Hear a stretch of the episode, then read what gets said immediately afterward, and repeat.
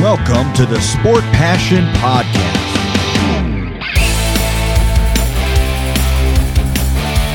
And here is your host, Lars Marendorf.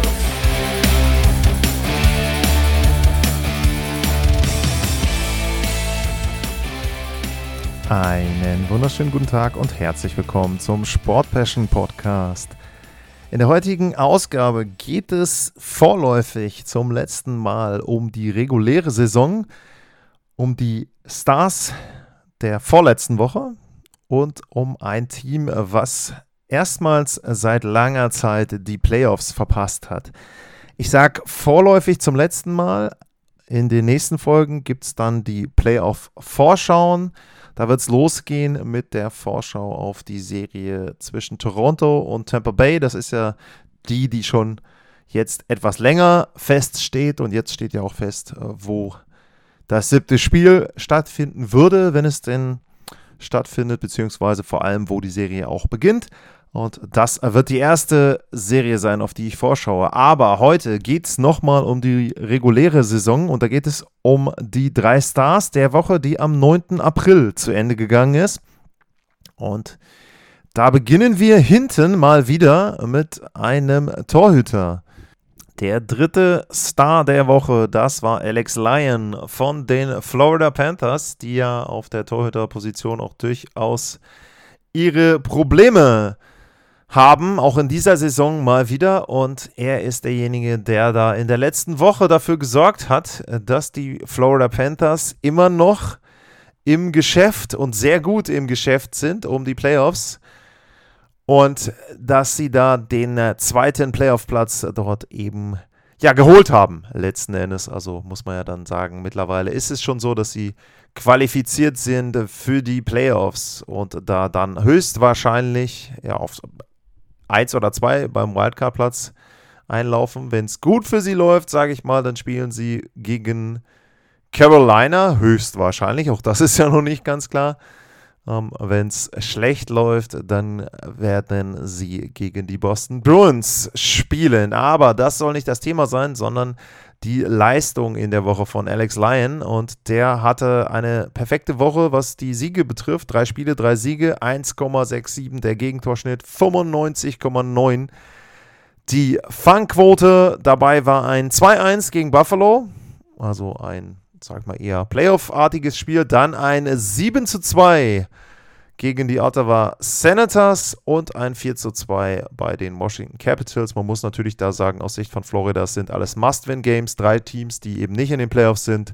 Da musst du schon siegen und wenn man sich das Ganze anguckt, äh, Lion ist nicht so bekannt, ist aber schon 30 Jahre alt und er hat eine Bilanz in dieser Saison 13 Spiele, 9 Siege, also das ist schon nicht schlecht. Ein Shutout mit dabei, Gegentorschnitt, Fangquote sind ordentlich. Ähm, insgesamt hat er 37 NHL-Spiele, also ist jetzt nicht komplett neu. Ähm, ein bisschen Erfahrung und es wird natürlich da dann ganz interessant sein zu sehen, wen sie denn ins Tor stellen in Florida, ob sie denjenigen reinstellen, der Momentum hat, der sie in die Playoffs gebracht hat oder dann jemand etablierten. Aber das soll erstmal das Thema dann in der Serie vielleicht sein. Wie gesagt, entweder ja, Carolina, New Jersey könnte es werden, also könnten, könnten noch einige Kombinationen werden. Carolina, New Jersey oder die Bruins sind die möglichen Gegner der Florida Panthers. Jordan Emily, das ist der zweite Star der Woche und der hatte acht Punkte, vier Tore, vier Vorlagen und dabei zwei Game Winner. Könnte man jetzt denken, wow, nicht schlecht, warum ist der nicht Nummer eins? Na, werdet ihr gleich hören. Und es waren insgesamt vier Spiele, die die Seattle Kraken hatten. Und da war es ganz wichtig, dass sie auch die Spiele gewinnen, denn damit haben auch die sich für die Playoffs qualifiziert und das Ganze erstmals in der Vereinsgeschichte, zweite Jahr erstmals in den Playoffs. Also sie sind nicht ganz so gut wie die Vegas Golden Knights, aber trotzdem schon eine sehr gute Saison für ein Expansion-Team in der zweiten Spielzeit da mit dabei zu sein. Es war dabei ein 8-1, es war dabei ein 5-2, ein 4-2, ein 7-3, also auch viele, viele Tore mit dabei. Und wie gesagt, äh, Jordan Eberly ist derjenige, der da für sein Team sehr, sehr gut gescored hat. Acht Punkte in vier Spielen, zwei pro Partie. Das ist ein wirklich guter Schnitt. Und ich will mal einmal kurz schnell rüberspringen, was er eigentlich für eine Bilanz insgesamt in der Saison hat. Das ist ja dann auch immer ganz interessant. Und äh, da ist es bei ihm so, dass er in der Spielzeit 63 Punkte hat, in 81 Spielen, 20 Tore.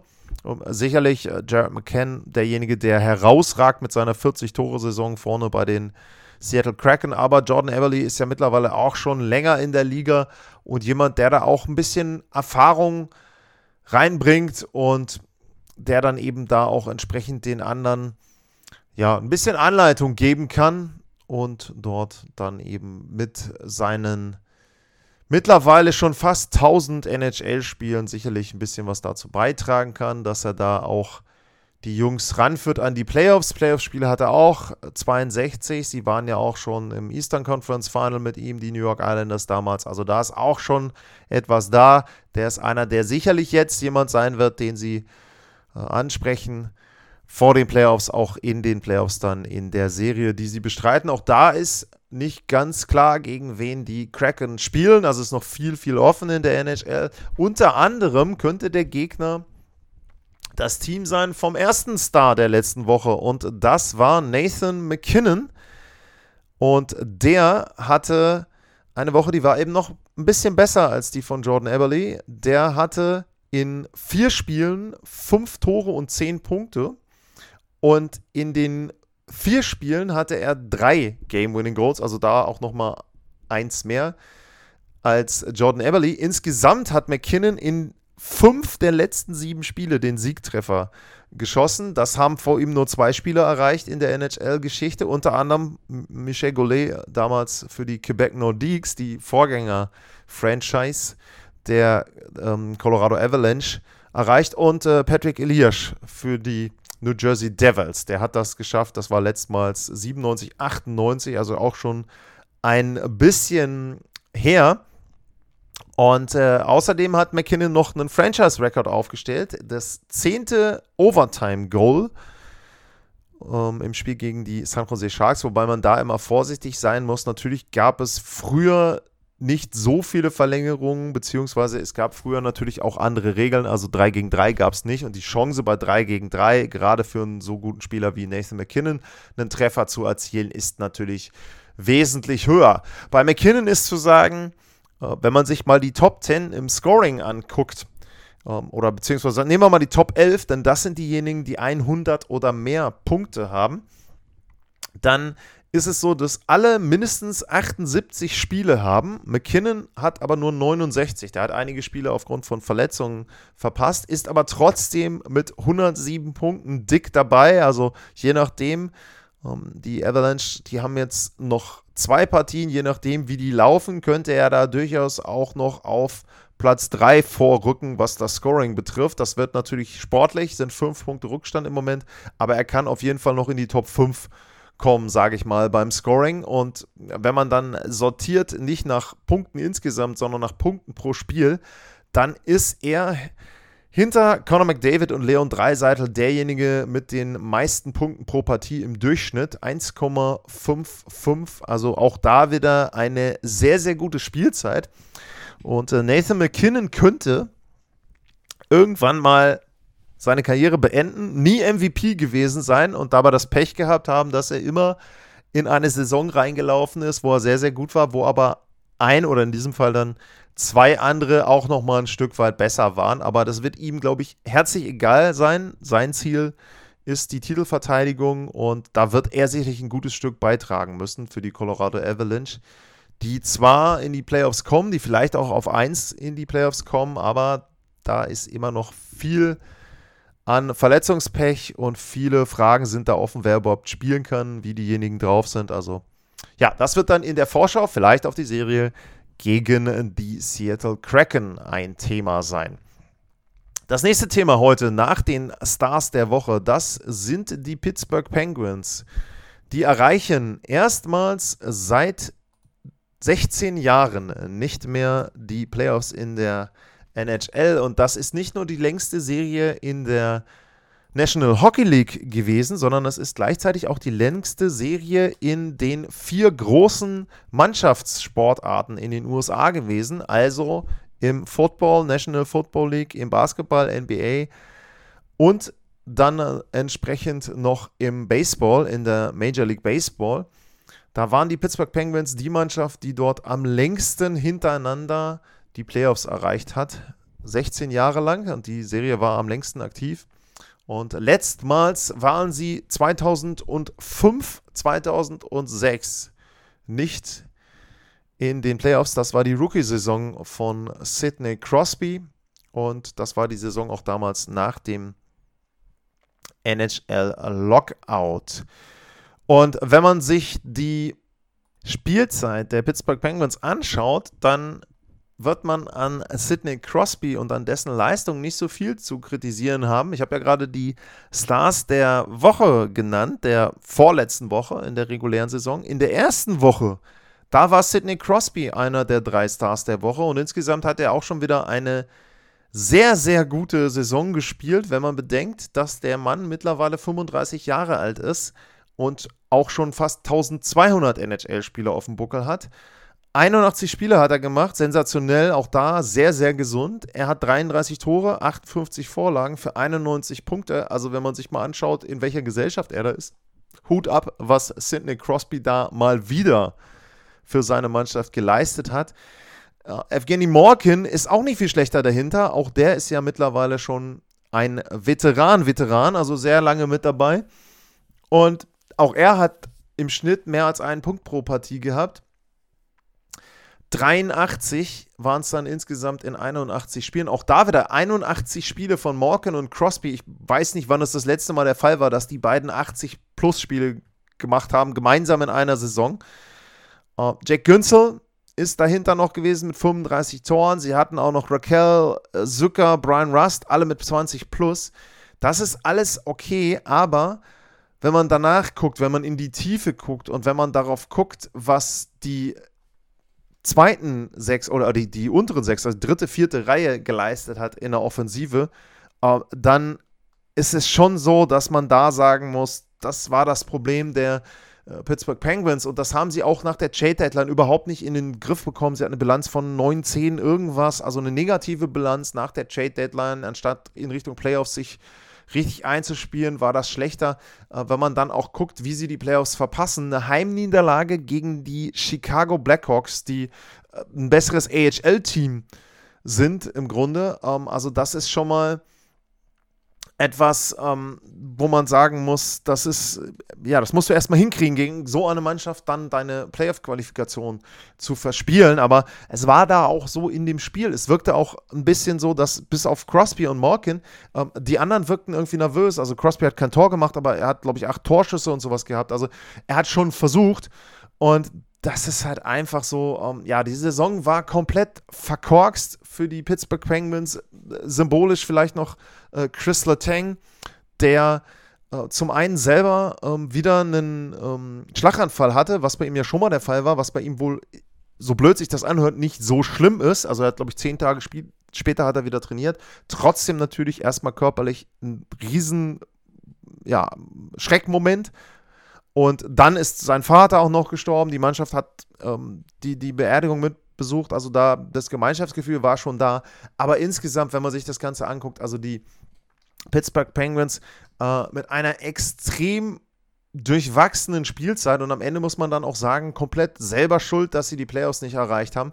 Äh, Ron Hextall zum Beispiel, der hat noch Vertrag, ein Jahr, aber da gab es jetzt mehrfach Sprechchöre, dass Ron Hextall gefeuert werden soll in der Halle.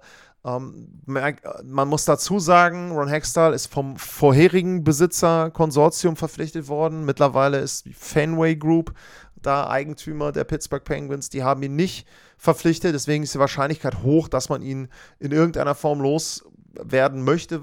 Ähm, bei Max Sullivan sieht das ein bisschen anders aus. Der hat noch Vertrag. Ähm, der hat seinen Vertrag quasi auch noch verlängert. Also der lief bis 23, 24, hat nochmal drei Jahre draufgekriegt. Das heißt, der hat bis 2027 noch einen Kontrakt und da ist es eher unwahrscheinlich, dass man den dort feuert. Er hat ja die letzten Jahre auch gute Arbeit geleistet. Ich glaube auch, äh, mit entsprechenden Spielern wäre der ja schon in der Lage gewesen, bessere Arbeit zu leisten. Aber man muss auch sagen, es wird sehr schwierig werden äh, für die Pittsburgh Penguins in den nächsten Jahren. Die haben einige Spieler und Verträge dabei. Ähm, einen Jeff Carter zum Beispiel, der mittlerweile 38 ist, klar, verdient nur 3,125, aber die verdient er eben noch.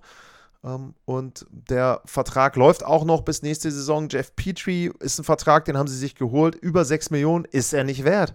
Ähm, der ist auch 35 plus. Da hat man sich eben so ein bisschen, ja, ich glaube, man hat sich täuschen lassen. Man hat vermutet, dass er gut reinpasst, auch vom Alter her, dass sich das schon irgendwie ähm, ausgleicht. Und insgesamt ein sehr, sehr altes Team, die Pittsburgh Penguins. Natürlich muss man sagen, immer wieder all in gegangen, immer wieder versucht mit Crosby einen Titel zu nochmal zu gewinnen mit Crosby und Malkin. Ähm, aber man muss auch sagen, äh, die letzten Jahre sind die Pittsburgh Penguins auch immer früh ausgeschieden. Und im Grunde vielleicht das größte Problem der Penguins ist, dass sie ja, seit dem Abgang von Marc-André Fleury haben sie eine einzige Playoff-Serie gewonnen. Jetzt kann man ja sagen, ja, Matt Murray war ja auch noch mit dabei. Ja, richtig, aber sie hatten mit Murray und Fleury einen wirklich gutes Torhüter-Duo. Das ist nichts geworden. Bei Flurry ist es so gewesen, er war irgendwie das fünfte Rad am Wagen sozusagen bei den Torhütern. Und bei Murray war es dann auch so, dass die Leistungen irgendwann nicht mehr passten und er dann eben auch gegangen ist. Ja, und irgendwie haben sie die Position nie zufriedenstellend besetzt und so gut Tristan Jowry und, und uh, Casey DeSmith zwischendurch mal spielweise agieren, ist es dann insgesamt so, dass es einfach zu wenig ist. Die haben beide eine Fangquote knapp über 90 Prozent. Ähm, der Gegentorschnitt ist Richtung 3, über 3 teilweise. Also das ist halt einfach so, ähm, ja, da helfen sie dem Team dann auch nicht weiter und im Grunde, das ist halt eines von einigen Problemen. Death Scoring ist dabei, Alter der Verteidigung, Schnelligkeit der Verteidigung, Gefahr der Verteidigung, auch im Powerplay. Das Powerplay ist komplett ähm, verkorkst, wenn man das auch mit, mit früheren ähm, Jahren vergleicht bei den Pittsburgh Penguins. Ich will mal einmal reingucken, wie viel da sie eigentlich sind beim Powerplay.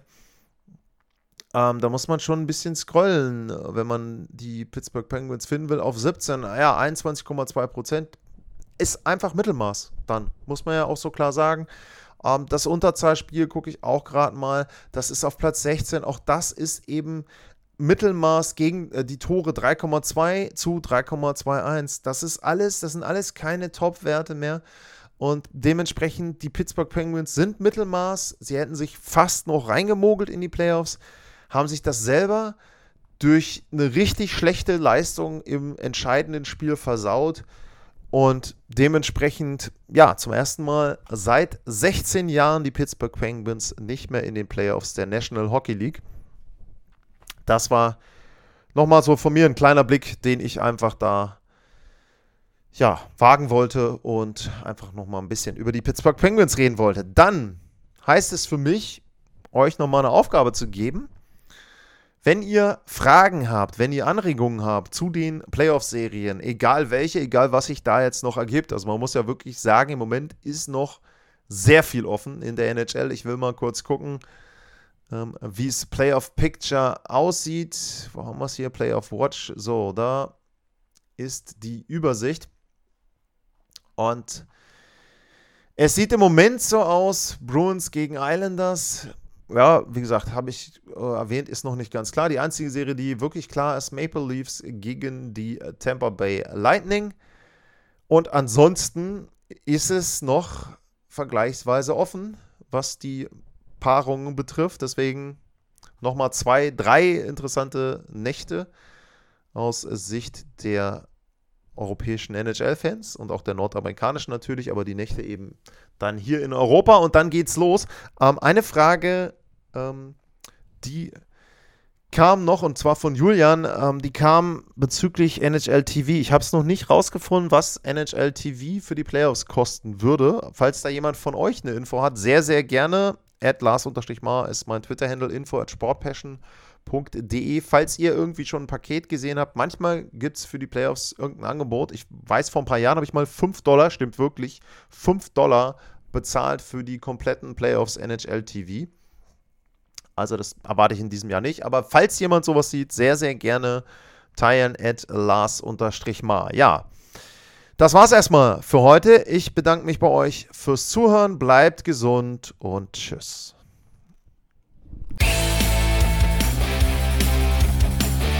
Sportliche Grüße. Das war's, euer Lars.